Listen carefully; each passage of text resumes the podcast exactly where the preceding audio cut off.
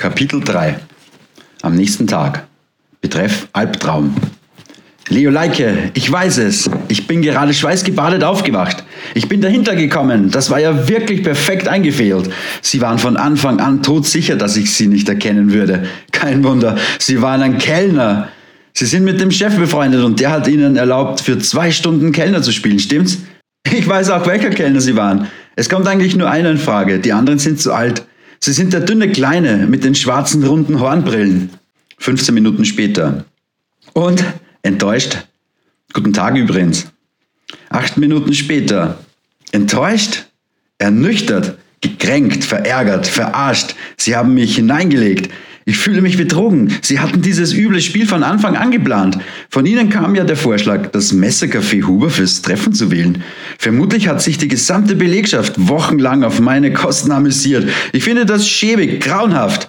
Das ist nicht der Leo Leike, den ich kenne. Das ist nicht der Leo Leike, den ich kennengelernt habe. Das ist nicht der Leo Leike, den ich kennengelernt hätte. Das ist nicht der Leo, den ich auch nur einen Millimeter näher kennenlernen will. Mit dieser Aktion haben sie alles, was wir über Monate aufgebaut haben, zunichte gemacht. Leben Sie wohl. Neun Minuten später. Und gefalle ich Ihnen wenigstens? Ich meine optisch. Zwei Minuten später. Wollen Sie eine ehrliche Antwort? Die gebe ich Ihnen gerne zum Abschluss. 45 Sekunden später. Wenn es Ihnen keine Umstände macht, das wäre schon nett. 30 Sekunden später. Ich finde sie nicht schön. Ich finde sie nicht einmal hässlich. Ich finde sie absolut nichtssagend. Absolut langweilig. Völlig uninteressant. Einfach nur. Drei Minuten später. Wirklich? Das klingt ja echt brutal. Da kann ich nur froh sein, dass ich nicht in der Haut dieses Mannes stecke und dass ich auch nicht in seinem Kellnergewand gesteckt habe. Kurzum, ich war nicht er, ich bin nicht er und ich werde wohl auch niemals er sein. Ich war übrigens auch sonst kein Kellner. Ich war auch kein Zustelldienst oder Küchengehilfe. Ich war kein Polizist in Uniform. Ich war auch nicht die Klofrau. Ich war der ganz normale Leo Leike, Gast im Café aus Huber am Sonntag zwischen drei und fünf. Schade um ihren Schlaf, liebe Emi Aussehen über alles Ruttner. Schade um ihren verschwendeten Albtraum. Zwei Minuten später. Leo, danke, jetzt brauche ich einen Whisky. 15 Minuten später. Ich schlage vor, reden wir besser von Ihnen, damit sich Ihre Nerven beruhigen. Ich schicke vorweg, dass mir das Äußere einer Frau, selbst wenn es mir noch so wichtig ist, offenbar nicht annähernd so wichtig sein kann wie Ihnen das Äußere eines Mannes. Dementsprechend entspannt durfte ich feststellen, dass sich zum gegebenen Zeitpunkt im Lokal auffallend viele interessante Frauen befanden, die es wert gewesen wären, Emi Rotner zu sein. Ich muss kurz unterbrechen. Wir haben eine Konferenz. Nebenberuflich arbeite ich nämlich. Das werde ich mir aber bald nicht mehr leisten können. Ich melde mich in etwa zwei Stunden und setze dann fort, wenn es recht ist. Sie sollten übrigens langsam die Whiskyflasche zur Seite stellen. Zehn Minuten später. Erstens, ich fasse es noch immer nicht, dass einer, der beim Schreiben so eine Nähe aufbauen kann, dass er sogar fähig ist, Emi in ihren intimsten Haltungen beim Whisky trinken aufzuspüren. Ich fasse es nicht, dass einer, der so schreibt, gleichzeitig so aussieht wie einer von denen, die ich mit eigenen Augen im Café Huber gesehen habe. Deshalb frage ich Sie noch einmal, lieber Leo, kann es nicht sein, dass ich Sie einfach übersehen habe? Bitte sagen Sie ja. Ich will nicht, dass Sie ein Mann aus einer der von mir gestern erwähnten Männerkategorien sind. Es wäre so schade um Sie. Zweitens, vielleicht waren gar nicht so viele auffallend interessante Frauen im Lokal. Vielleicht interessiert sich nur Mr. Leike auffallend für auffallend viele Frauen. Drittens, trotzdem würde ich gerne mit Ihnen tauschen. Sie können sich aus einem auffallend interessanten Angebot die Emi Roth nach ihrer Lust, Laune und Fantasiekraft wählen, während ich mich mit einem Leo Leike abfinden muss, den ich am absolut besten Fall übersehen habe, was ja auch nicht gerade ein Qualitätsmerkmal darstellt. Viertens, offensichtlich haben Sie keine Ahnung, wer ich bin. So, jetzt dürfen Sie wieder, Leo. Zwei Stunden später. Danke, Emi. Endlich wieder ein rotnerisches Punkteprogramm. Darf ich gleich zu Punkt 4 schreiten? Sie irren, wenn Sie meinen, dass ich keine Ahnung habe, wer Sie sind. Allerdings muss ich zugeben, dass ich nicht genau weiß, wer Sie sind. Es gibt exakt drei Möglichkeiten. Ich bin überzeugt davon, dass Sie eine der drei Frauen sind. Ist es Ihnen recht, wenn ich bei der Nummerierung der Typologie Buchstaben statt Zahlen verwende, damit das Ganze nicht nach einer Siegerehrung mit Podestplätzen aussieht? Das sind also meine Rotner Kandidatinnen. A. Der Prototyp, Ur-Emi, stand an der Bar, vierte von links, etwa 1,65 groß, zierlich, kurze dunkle Haare, knapp unter 40, hektisch, nervös, schnelle Motorik, drehte ständig an ihrem Whiskyglas. Kopf erhaben, Blick von oben herab nach unten gerichtet, mit würdevoller Arroganz überspielte leichte Unsicherheit, Hose, Jacke, modisch flippig, witzige Filzhandtasche, grüne Schuhe, die so aussahen, als wären sie aus einer persönlichen Auswahl von 100 Paaren als Sieger des Sonntagnachmittags hervorgegangen. Schuhgröße etwa 37, beobachtete Männer so, wie man Männer beobachtet, die das nicht merken dürfen. Gesichtszüge fein, ein bisschen unlocker, Gesicht schön, Typ burschikos, speedig, temperamentvoll. Also eine echte Emi Rotner. B. Die Gegenprobe, blonde Emi. Wechselte dreimal den Platz, saß zuerst vorne rechts, dann ganz hinten, dann in der Mitte, zuletzt noch kurz an der Bar. Sehr souverän, etwas langsamer in den Bewegungen als die Uremi. Blonde, strähnige Haare, gestylt auf 80er Jahre. Alter um die 35, Getränk zunächst Kaffee, dann Rotwein. Rauchte eine Zigarette, sah dabei sehr genießerisch und gar nicht süchtig aus. Körpergröße gut 1,75, schlank, lange Beine, rote Markenturnschuhe. Schuhgröße etwa 37. Verwaschene Jeans, enges schwarzes T-Shirt, großer Busen, wenn ich mir diese Anmerkung erlauben darf. Beobachtete Männer perfekt beiläufig. Gesichtszüge locker, Gesicht schön, Typ weiblich, selbstsicher, cool. C, der Antityp, Überraschungsemi machte immer wieder Streifzüge durch den Salon, stand mehrmals kurz an der Bar, sehr schüchtern, exotischer Teint, große mandelförmige Augen, verschleierter Blick, scheinbar menschenscheu, schulterlange, vorne stufige brünette Haare, Alter um die 35, Getränke, Kaffee, Mineralwasser, Größe etwa 1,70, schlank, tolle schwarz-gelbe Hose, war sicher nicht billig, lässige dunkle Stifletten, markanter, eckiger Ehering. Schuhgröße etwa 37. Schaute suchend um sich, wirkte dabei verträumt, verklärt, melancholisch, traurig. Gesichtszüge weich. Gesicht schön. Typ feminin, sinnlich, schüchtern, scheu und vielleicht gerade deshalb Emi Rutner. So, liebe Emi, die drei kann ich Ihnen anbieten. Vielleicht zum Abschluss noch eine Antwort auf Ihre drängende Frage 1. Ob Sie mich nicht übersehen haben könnten. Ja, selbstverständlich, Sie hätten mich übersehen können, aber Sie haben mich nicht übersehen. Tut mir leid. Ihr Leo. Fünf Stunden später. Liebe Emi, kriege ich heute keine Mail mehr von Ihnen? Leiden Sie so sehr unter den Grenzen Ihrer optischen Vorstellungskraft? Ist es Ihnen nunmehr egal, ob ich mich nächtelang in den Plüschspaß herumtreibe? Und mit wem? Gute Nacht, Leo. Am nächsten Tag. Betreff rätselhaft. Mahlzeit, Leo. Sie reiben mich auf. Ich kann an nichts anderes mehr denken. Die haben Sie ja ganz nett beschrieben, die drei. Ich bin verblüfft. Sie überraschen mich andauernd. Ach, hätte ich Sie nur gesehen, Leo. Angenommen, ich bin tatsächlich eine der drei Frauen. Wie war es Ihnen möglich, dies so genau zu beobachten, ohne als Beobachter sofort erkannt zu werden? Waren Sie mit einer Videokamera unterwegs oder andersherum? Sollte ich tatsächlich eine der drei gewesen sein, muss ich sie ebenfalls sehr genau wahrgenommen haben. Habe ich sie sehr genau wahrgenommen, bestätigt sich mein Verdacht, dass sie einer von denen waren, die nicht Leo Leike sein dürfen, weil sie, Verzeihung, einfach stinklangweilig aussahen. Zweitens, heute keine Zahl, nur Worte. Sie haben ja mit Zahlen nur so herumgeworfen, da haben eigentlich nur noch die genauen Körpermaße gefehlt. Also, warum gerade die drei? Drittens, welche der drei wäre Ihnen am liebsten? Viertens, sagen Sie, wer Sie waren, bitte. Geben Sie mir wenigstens einen kleinen Hinweis. In freundlicher, wenn auch wachsender Ungeduld, ihre Emi. Eineinhalb Stunden später. Warum gerade die drei?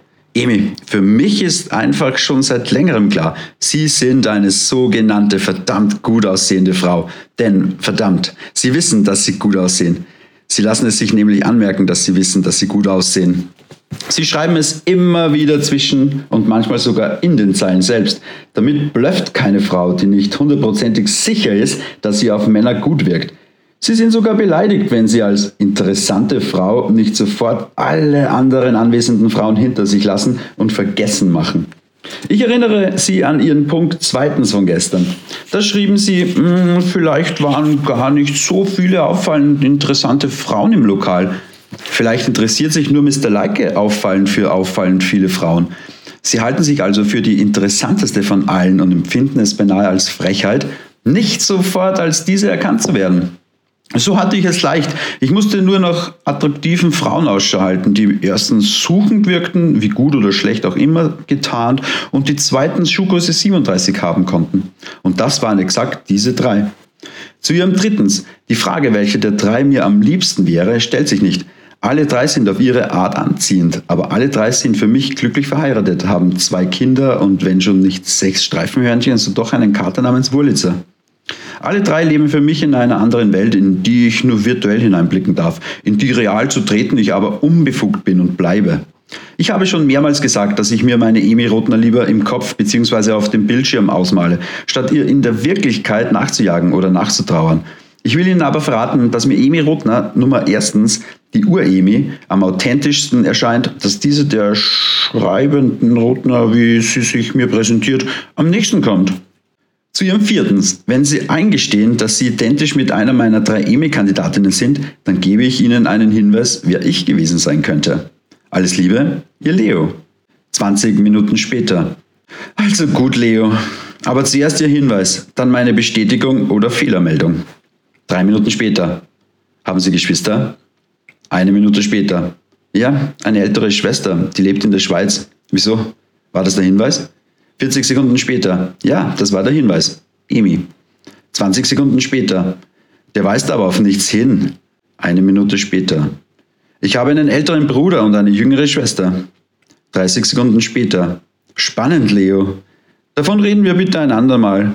Momentan bin ich nämlich mit meinem Kopf ganz beim möglichen Bruder des älteren Bruders und der jüngeren Schwester. 50 Minuten später. Hallo Leo, wo sind Sie? Ist das eine Folterspannungspause? Acht Minuten später. Meine Schwester Adrienne sehe ich sehr oft. Wir haben ein inniges Verhältnis. Wir erzählen uns alles. So, liebe Emi, das war jetzt mehr als ein Hinweis. Den Rest müssen Sie sich selber zusammenrahmen. Und jetzt verraten Sie mir, waren Sie eine meiner drei Emis? 40 Sekunden später. Leo, das ist kryptisch. Eine klare Andeutung bitte. Dann sage ich es Ihnen. 30 Sekunden später. Fragen Sie mich, wie meine Schwester aussieht. 35 Sekunden später. Wie sieht Ihre Schwester aus? 25 Sekunden später. Sie ist groß und blond. 30 Sekunden später. Aha, schön. Okay, ich gebe auf. Lieber Leo, Sprachpsychologe, Menschenbeobachter, ich bin tatsächlich eine von den dreien.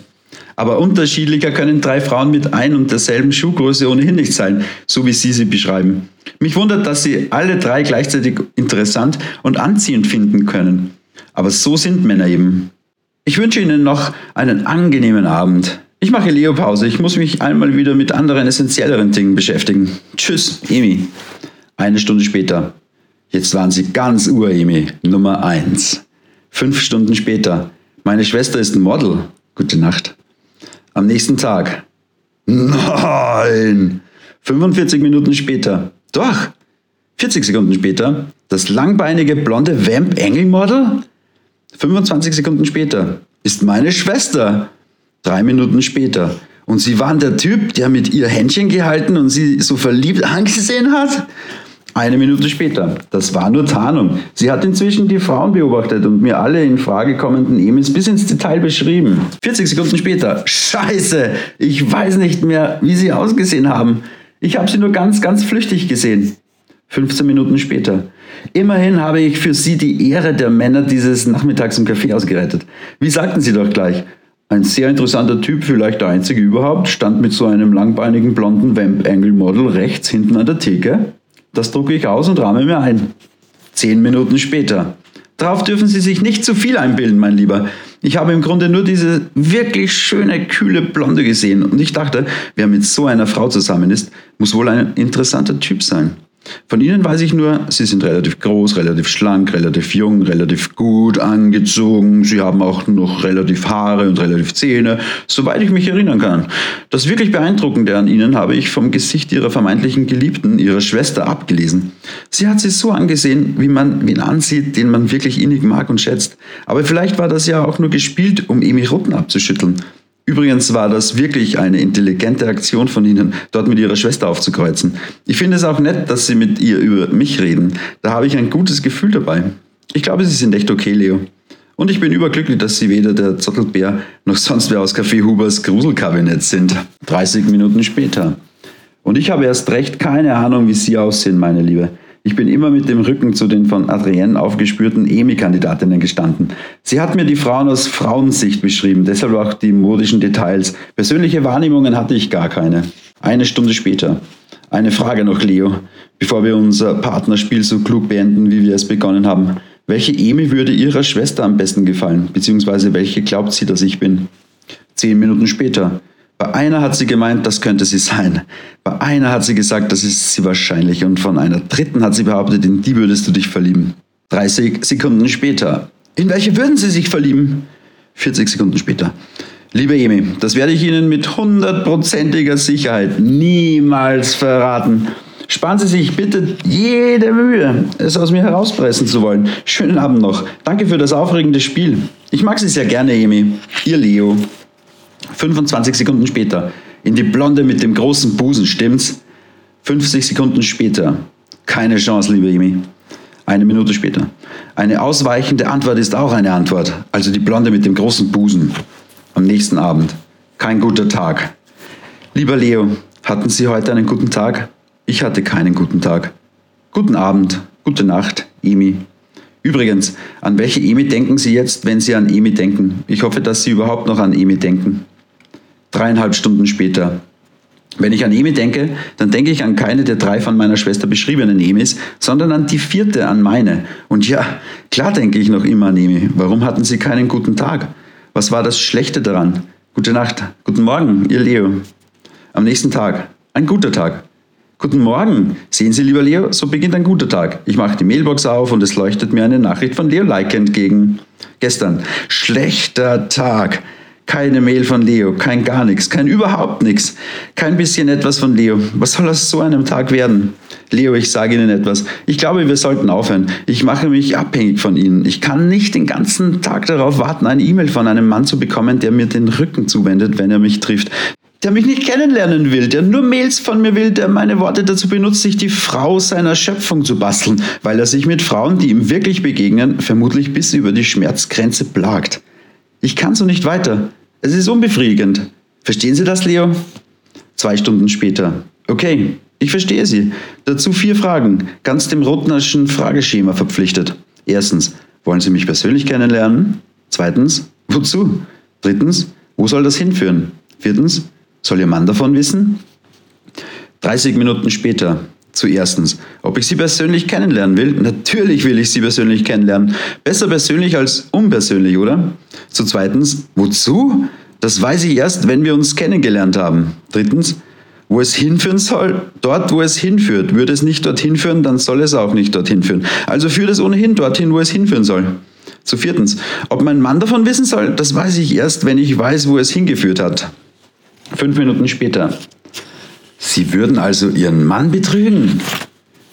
Eine Minute später. Wer hat das gesagt? 40 Sekunden später. Das lese ich heraus. 35 Sekunden später. Passen Sie auf, dass Sie nicht zu viel herauslesen. Zwei Minuten später. Was fehlt Ihnen an Ihrem Mann? 15 Sekunden später. Gar nichts. Überhaupt nichts. Wie kommen Sie auf die Idee, dass mir etwas an ihm fehlt? 50 Sekunden später. Das lese ich heraus. 30 Sekunden später. Woraus lesen Sie das? Langsam nerven Sie ein bisschen mit Ihrem Herauslese Sprachpsychologie. Zehn Minuten später. Ich lese es aus der Art, wie Sie mir zu verstehen geben, dass Sie irgendwas von mir wollen. Was es ist, können Sie zwar erst sagen, wenn Sie mich kennengelernt haben, aber dass Sie es wollen, ist unumstritten. Oder anders. Sie suchen etwas, nennen wir es Abenteuer. Wer ein Abenteuer sucht, erlebt gerade keines. Stimmt das? Eineinhalb Stunden später. Ja, ich suche etwas. Ich suche dringend einen Geistlichen, der mir erklärt, was es heißt, seinen Mann zu betrügen. Oder zumindest, wie sich das ein Geistlicher so vorstellt. Ein Geistlicher, der selbst noch nie betrogen hat, weil ihm nicht nur diejenige Frau fehlt, mit der er seine Frau betrügen könnte, sondern auch diejenige Frau, die er betrügen könnte, sieht man von der Mutter Gottes ab. Leo, bitte machen Sie nicht auf Donnervögel. Ich suche keine Abenteuer mit Ihnen. Ich will einfach nur sehen, wer Sie sind. Ich will meinen Mailvertrauten einmal in die Augen schauen. Wenn das für Sie betrügen heißt, dann bekenne ich mich dazu, eine potenzielle Betrügerin zu sein. 20 Minuten später. Aber Ihrem Mann würden Sie sicherheitshalber trotzdem nichts davon erzählen. 15 Minuten später. Leo, ich mag es nicht, wenn Sie so moralinsauer unterwegs sind. Seien Sie es von mir aus in irgendeiner Angelegenheit, aber nicht in meiner. Glücklich verheiratet zu sein bedeutet nicht, dass man dem Partner einen täglichen Rechenschaftsbericht über jedes seiner Treffen abzuliefern hat. Damit würde ich Bernhard auch zu Tode langweilen, zwei Minuten später. Also würden Sie Ihrem Bernhard nichts von unserem Treffen erzählen, weil Sie befürchteten, es würde ihn zu Tode langweilen? Drei Minuten später. Schon wie Sie Ihrem Bernhard schreiben, Leo. Ich kann nichts dafür, dass mein Mann auch einen Namen hat. Das heißt noch lange nicht, dass er mir gehört, dass er täglich 24 Stunden angekettet an meiner Seite verbringt, wo ich ihn ununterbrochen streichle und dazu regelmäßig mein Bernhard kluckse. Leo, ich glaube, Sie haben wirklich keine Ahnung von einer Ehe. Fünf Minuten später. Emi, ich habe noch mit keinem einzigen Wort über Ehe gesprochen. Übrigens haben Sie meine letzte Frage nicht beantwortet. Aber wie sagten Sie kürzlich, eine ausweichende Antwort ist auch eine Antwort. Zehn Minuten später.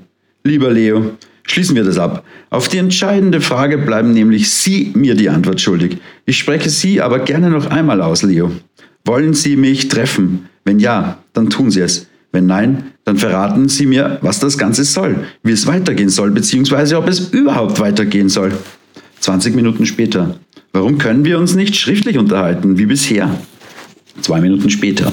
Ich fasse es nicht. Er will mich einfach nicht kennenlernen. Leo, Sie unverbesserlicher, vielleicht bin ich die Blonde mit dem großen Busen. 30 Sekunden später. Was hätte ich davon? 20 Sekunden später. Sie könnten hinstarren. 35 Sekunden später. Und das würde Ihnen gefallen? 25 Sekunden später. Mir nicht, aber Ihnen. Das gefällt jedem Mann, vor allem denen, die es nicht zugeben. 50 Sekunden später. Solche Dialoge gefallen mir viel besser. 30 Sekunden später. Aha, also doch ein verklemmter Verbalerotiker. Drei Minuten später. Das war ein gutes Schlusswort, Emi. Ich muss dann leider außer Haus. Ich wünsche Ihnen einen angenehmen Tag. Vier Minuten später. Das waren heute 28 E-Mails zwischen uns beiden, Leo. Was ist dabei herausgekommen? Nix. Was ist Ihr Motto? Die Unverbindlichkeit. Was ist Ihr Schlusswort? Sie wünschen mir einen angenehmen Tag. Da sind wir etwa auf der Stufe von frohe Weihnachten und ein gutes neues Jahr wünscht Emi Rutner. Kurzum, wir sind uns in 100 E-Mails und einem professionell durchgezogenen nur ja nicht kennenlernen Treffen keinen Millimeter näher gekommen.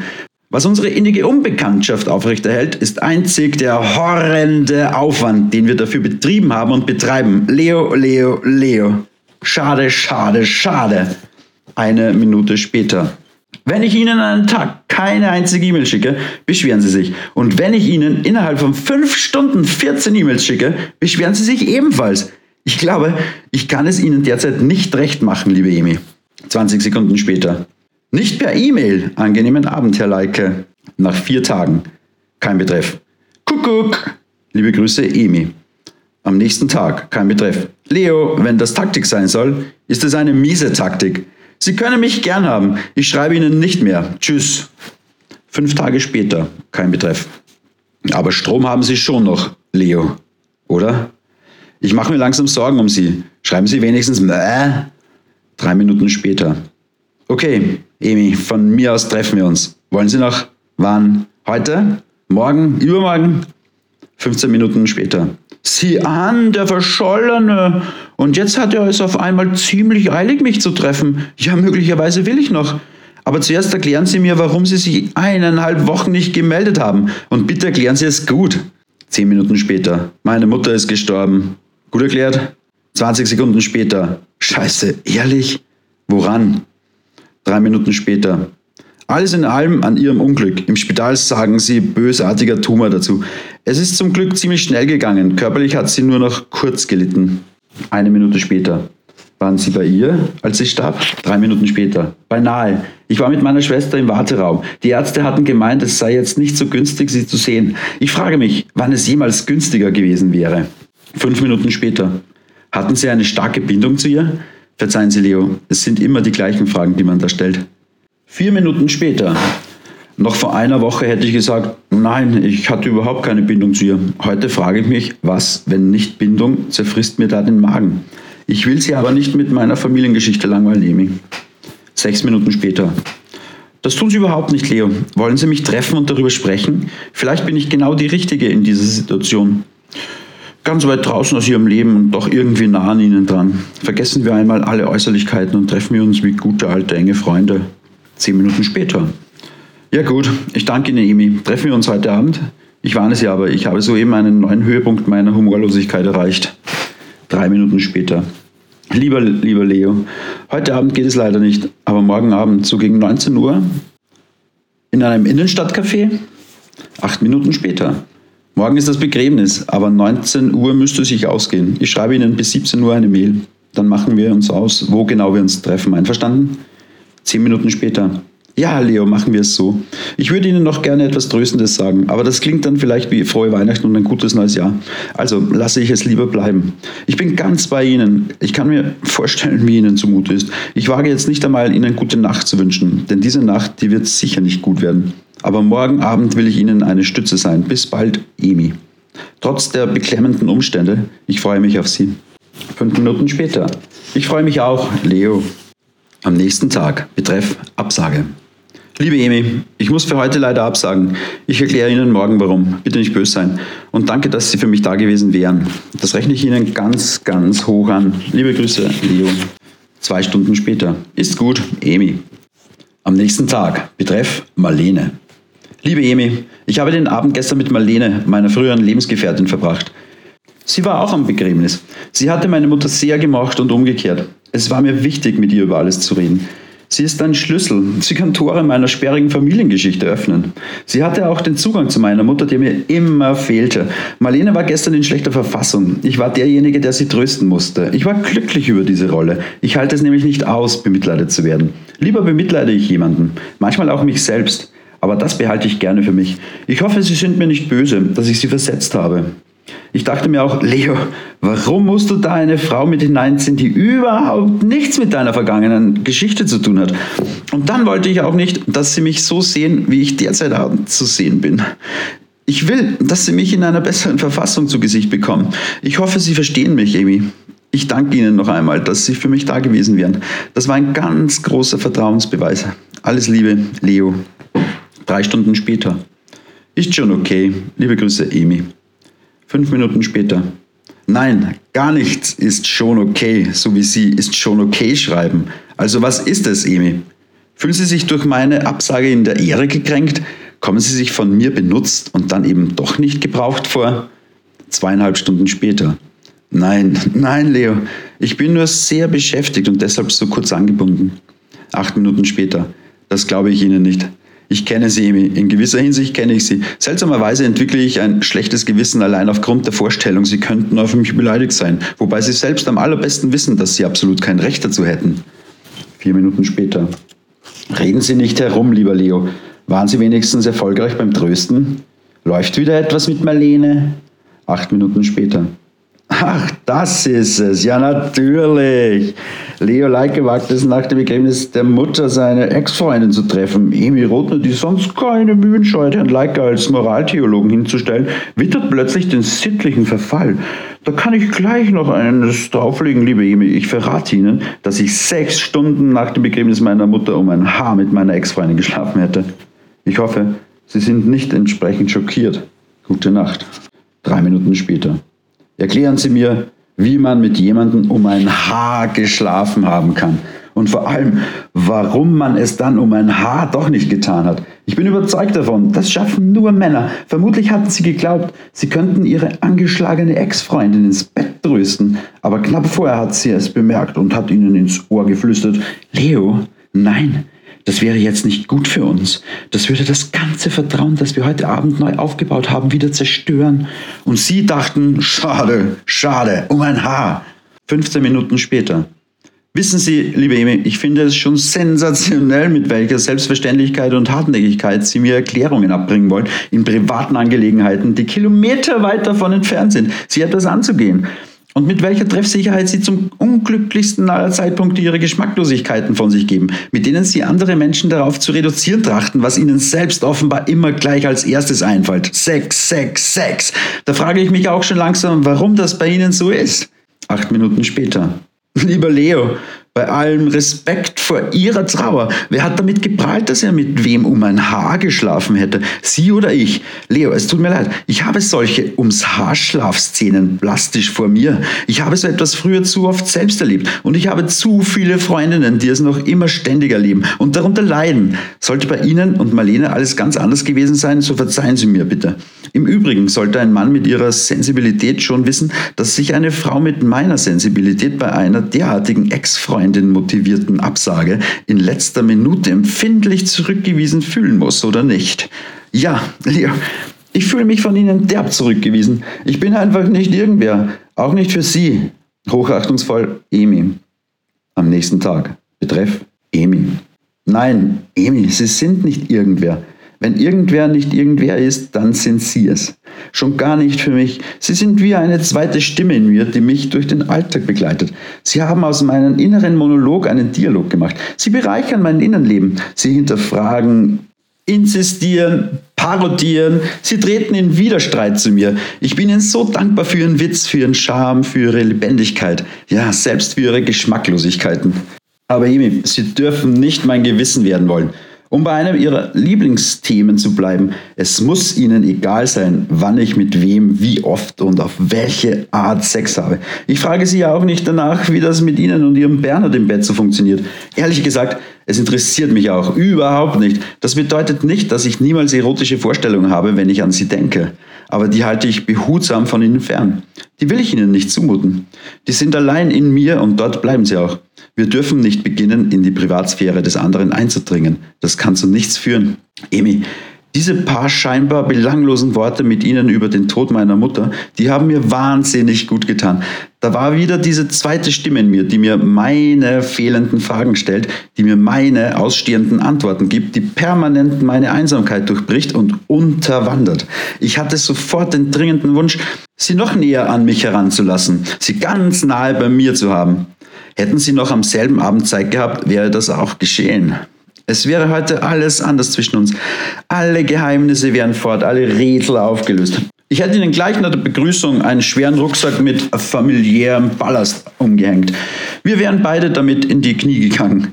Kein Zauber mehr, keine Illusionen. Wir hätten geredet, geredet und geredet, bis wir uns ausgeredet hätten. Und dann Ernüchterung. Was sonst? Wie meistert man die Unmittelbarkeit der Begegnung, wenn man sie nie trainiert hat? Wie hätten wir uns angesehen? Was hätten wir in dem anderen plötzlich gesehen? Wie würden wir einander heute schreiben? Was würden wir schreiben? Würden wir einander noch schreiben? Emi, ich habe einfach Angst, meine zweite Stimme zu verlieren. Die Stimme Emi. Ich will sie behalten. Ich will behutsam mit ihr umgehen. Sie ist unentbehrlich für mich geworden. Ihr Leo. Drei Stunden später. Um an eines meiner Lieblingsthemen anzuknüpfen, Tut mir leid, es ist mir aber nicht egal, wann Sie mit wem, wie oft und auf welche Art Sex haben. Wenn ich schon die auserwählte zweite Stimme von jemandem bin, dann habe ich auch Stimmrecht. Wenn es darum geht zu beurteilen, ob es angemessen ist, wann dieser jemand mit wem, wie oft und auf welche Art Sex hat. Wobei ich zugeben muss, dass ich mich mit dem Passus auf welche Art bisher noch relativ wenig ausführlich beschäftigt habe. Lieber Leo, aber das lässt sich ja nachholen. So, jetzt lasse ich Sie mit Ihrer Solo-Stimme allein. Fortsetzung folgt morgen. Küsschen, Emi. Eineinhalb Stunden später. Darf ich auch einmal zynisch sein, geschätzte Emi? Angenommen, ich wäre dieses Zottelmonster aus dem Messicafé Huber. Wäre Ihnen dann auch nicht egal, wann ich mit wem und wie oft auf welche Art und Weise Sex habe? Oder anders, ist es Ihnen nicht nur deshalb nicht egal, wann ich und so weiter, weil Sie in Ihren E-Mails an mich einem Männerideal nachjagen, bei dem es Ihnen trotz ehelichem Liebesglück mit Bernhard einfach nicht egal sein kann, wann er mit wem und so weiter. Das würde nämlich meine Theorie bestätigen, dass wir beide wechselweise die jeweilige Stimme unserer Fantasie sind. Ist das nicht schön und wertvoll genug, um es dabei zu belassen? Am nächsten Tag, betreff erste Antwort. Lieber Leo, wissen Sie, was ich an Ihnen wirklich verabscheue? Ihre Formulierungen, wenn es um meinen Mann geht. Trotz ehrlichem Liebesglück mit Bernhard. Bitte, was soll der Scheiß? Ehrliches Liebesglück. Das klingt und zwar absichtlich nach Durchführung der ehrlichen Pflichten des partnerschaftlichen Beischlafs oder ähm, durch einen Standesbeamten abgesegneter regelmäßiger Vollzug des Geschlechtsverkehrs mit entsprechendem Austausch von Körperflüssigkeiten. Lieber Leo, Sie spotten über meine Ehe. Da bin ich sehr empfindlich. Hören Sie auf damit. 45 Minuten später. Emi, Sie reden andauernd nur über Sex. Das ist schon pathologisch. Eine Stunde später. Ich habe noch gar nicht richtig angefangen, über Sex zu reden, lieber Freund. Da waren ja gestern ein paar beachtliche Würfe von Ihnen dabei. Zum Beispiel die Sache mit den erotischen Vorstellungen, wo Sie zwei Verneinungen brauchen, um mir zu sagen, dass es nicht so ist, dass Sie mir gegenüber niemals welche gehabt hätten. So macht das der Leo. Ein anderer hätte gesagt, Emi, manchmal denke ich erotisch an Sie. Leo Leike sagt, Emi, es ist nicht so, dass ich niemals erotisch an sie denke. Und da wundern sie sich, dass ich von dem Thema nicht wegkomme. Nicht ich bin pathologisch, sondern sie benehmen sich verbal erotisch verhaltensoriginell, lieber Leo. Kurzum, ich nehme Ihnen Ihre abgehobenen, pastoralgeistigen Sexualbetrachtungen nicht ab. Denn was macht der gute Leo mit seinen doppelt verneinten erotischen Vorstellungen? Zitat, die halte ich behutsam von Ihnen fern, die will ich Ihnen nicht zumuten. Will er mir nicht zumuten? Da fragt sich die Emi schon, was das wohl für unzumutbare Vorstellungen sein mögen. Erzähle er mir ruhig mehr davon. 20 Minuten später. Ach ja, noch etwas, Meister Leo. Sie schrieben gestern, wir dürfen nicht beginnen, in die Privatsphäre des anderen einzudringen. Ich sage Ihnen etwas, was wir hier tun, worüber wir hier reden, ist Privatsphäre. Privatsphäre und nichts als Privatsphäre. Von den ersten E-Mails an in steter Steigerung bis heute. Wir schreiben nichts über unsere Jobs, wir verraten keine Interessen, nennen nicht einmal Hobbys, tun so, als gäbe es keine Kultur, verheimlichen die Politik. Ja, wir kommen sogar weitgehend ohne Wetterstimmungsberichte aus. Das Einzige, was wir tun und was uns alles andere vergessen macht, wir dringen in unsere Privatsphäre ein. Sie in meine, ich in ihre. Privatsphärisch eingedrungener geht es gar nicht mehr. Sie sollten sich langsam dazu bekennen, mit mir privatsphärisch intim zu sein. Und zwar ausnahmsweise in einer völlig anderen Bedeutung, als es meinem vermeintlichen Liebesthema entsprechen möge. Ich würde sogar sagen, weit darüber hinausgehend. Schönen Abend, Emi. Eineinhalb Stunden später. Liebe Emi, Wissen Sie, was ich an Ihnen wirklich verabscheue? Ihr ständiges Herr Leo, Meister Leo, Professor Leo, der Herr Sprachpsychologe, der Herr Moraltheologe. Tun Sie mir einen Gefallen, belassen Sie es bei Leo. Ihre sarkastischen Botschaften kommen auch so stets gut, scharf und treffsicher an. Ich danke für Ihr Verständnis, Leo. Zehn Minuten später. Bäh, heute mag ich Sie nicht. Eine Minute später. Ich mich auch nicht. 30 Sekunden später. Das war jetzt zugegeben wieder recht lieb von Ihnen. 20 Sekunden später, danke. 15 Sekunden später, gern. Eineinhalb Stunden später, schlafen Sie schon? Drei Minuten später, selten vor Ihnen, gute Nacht. 30 Sekunden später, gute Nacht. 40 Sekunden später, müssen Sie viel an Ihre Mutter denken? Ich würde Ihnen gerne ein bisschen davon abnehmen. 30 Sekunden später, das haben Sie gerade getan, liebe Emi. Gute Nacht.